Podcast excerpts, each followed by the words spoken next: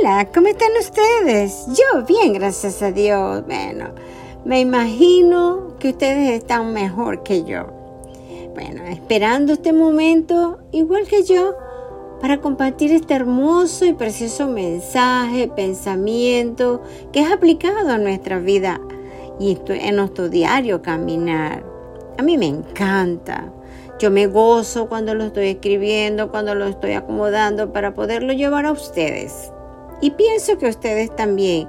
Y espero que les haya quedado algo de este aprendizaje, esta enseñanza, este pensamiento que va con mucho cariño para ustedes. Damos gracias a Dios por estar de nuevo acá. Gracias a Anchor por permitirme la oportunidad de estar también con ustedes acá. Veamos, ¿el camino por donde vamos será el mejor y el correcto? No sé qué usted piensa. Puede ser que sí, puede ser que no. ¿Tú qué piensas?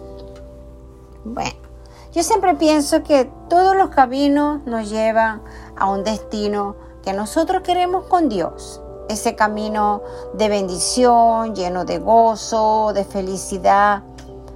Pero muchas veces se desvía. Y ahí es donde nosotros tenemos que ponernos en la línea con el Señor. ¿Cómo saber si vas por buen camino? Todo empieza por uno mismo. Busquemos dentro de nuestro corazón, busca dentro de tu corazón que realmente es lo que quiere o deseamos hacer.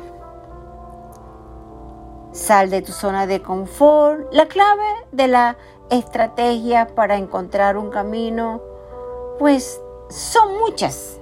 Sobre todo fijarnos las metas escúchate y no te centres en tus defectos. Piensa qué es lo que quieres, ponte metas grandes para encontrar un camino y seguir hacia la victoria. Debemos buscar ayuda para afrontar esta situación transitoria y se puede superar. Hablar lo que se siente es el primer paso que tenemos que dar para encontrar la solución a, nuestros problemas y nos hace sentir súper bien cuando nos ponemos a cuenta.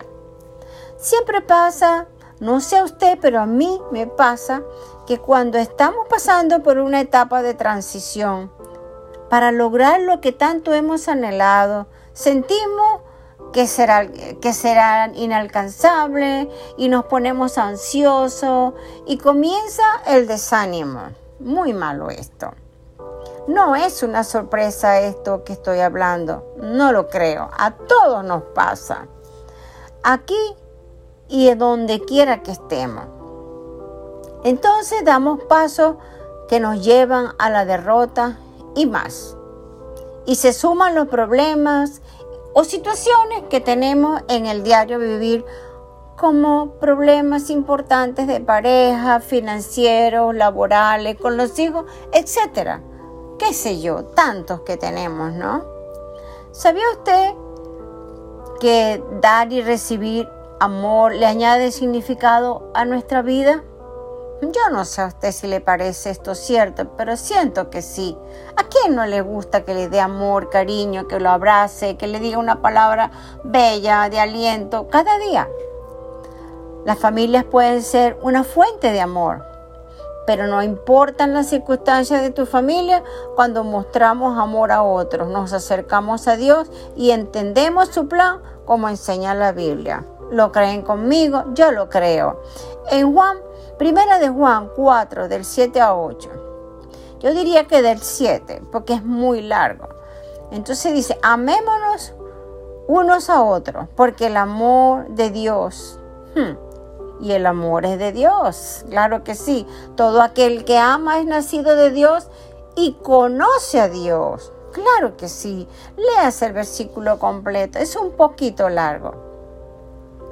Pero es la verdad, eso es una gran certeza de lo que el Señor siempre quiere de nosotros y para nosotros. Recordemos que nosotros somos bendición para otros. Nuestras acciones tienen el poder de bendecir grandemente la vida de nuestra familia, amigos y aquellos que nos rodean. Al esforzarte por servir y mostrar bondad a otros, dejamos huellas difíciles de borrar. ¿Verdad que sí? A mí me pasa. Y a veces me llaman y me dicen, sabes que por esta palabra me acordé de ti y fui. Se da cuenta que sí, por una u otra razón, siempre alguien se acuerda de nosotros, de las cosas buenas. entonces dice que del mundo el lugar es el mejor, diferente y hermoso. No subestimemos el potencial que tienes para influenciar a otro, a que hagan el bien, ya sea con tu testimonio y ejemplo. Mientras más entendemos su plan o el plan de Dios, más nos damos cuenta de que no podemos regresar a su presencia por nosotros mismos. Él hizo posible que cada pecado, cada error que cometemos durante esta prueba de la vida pudiera desaparecer y ser olvidado por medio de Jesús. Esto requiere un arrepentimiento sincero. También requiere el bautismo y recibir el Espíritu Santo y conlleva un esfuerzo continuo para regresar a los pies de Dios. Así mismo es. Estamos en esta tierra para ser mejor, para venir a Dios y para encontrar felicidad. Al seguir el plan de Dios y sus mandamientos, podemos experimentar gozo, y ahora por medio de la gracia de nuestro Señor. Así mismo es. Muchas veces pensamos que los problemas pueden hacer creer que la vida no tiene sentido ¿Mm? y no vale la pena vivirla. No lo creo, pero eso pasa. No olvides que es posible superar este malestar y está bien buscar apoyo en otras personas y así es. Dios es maravilloso y siempre nos levanta. Así es verdad. Los conflictos de pareja y las rupturas amorosas pueden ocasionar dolor intenso, desesperanza, enojo y muchas emociones negativas y hacer creer que no se puede volver a ser feliz. Y todo esto lo podemos superar mm, y será hermoso. Hablar lo que se siente es el primer paso para encontrar la solución a los problemas y nos hace sentir mejor. ¿Qué les parece? Muy hermoso, ¿no? Debemos recordar y tenerlo siempre por norma en la vida de, nosotros, que nunca estamos solos. Todas las personas se enfrentan al difícil reto de mantener la motivación cuando desea alcanzar sus objetivos. ¡Wow! Hermoso, ¿verdad que sí? Me encanta. Lo bueno es que pensamos para hacer siempre algo mejor, cambiar o empezar de nuevo, por pequeña que sea la faceta de nuestra vida y querramos modificar. Es algo que impone y siempre se da, pero no es imposible. Con el enfoque adecuado seguro que lo podemos conseguir no debemos olvidar que debemos mantener la motivación y la dirección a seguir. A casi todos nosotros nos pasa que casi siempre abandonamos el camino antes de llegar a la meta. Le pasa a usted, me pasa a mí y le pasa a cualquiera. No es nada sorprendente, es una realidad. Pero eso es un error, claro que sí, y lo reconocemos. Y la fe no trabaja así de esta manera. Fe es perseverancia, constancia, optimismo, creer en Dios y en nosotros mismos, que sí se puede. ¿Lo creen conmigo? Pues apliquémoslo. Yo tengo por norma y disciplina escribir todo y soy específica con lo que deseo, quiero y lo afirmo. Doy gracias a Dios porque ya está hecho, Señor, todo lo que tú tienes para mí. Recuérdese que la lengua es la rueda de la creación. Lo que usted confiesa, bueno o malo, pues ahí lo va a tener.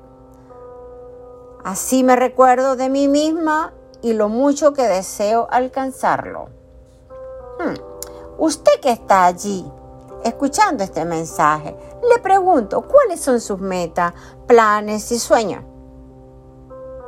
No duden en escribirlos y creer que ya está hecho. Pues póngase allí. Anote todo lo que usted quiera. Afírmelo.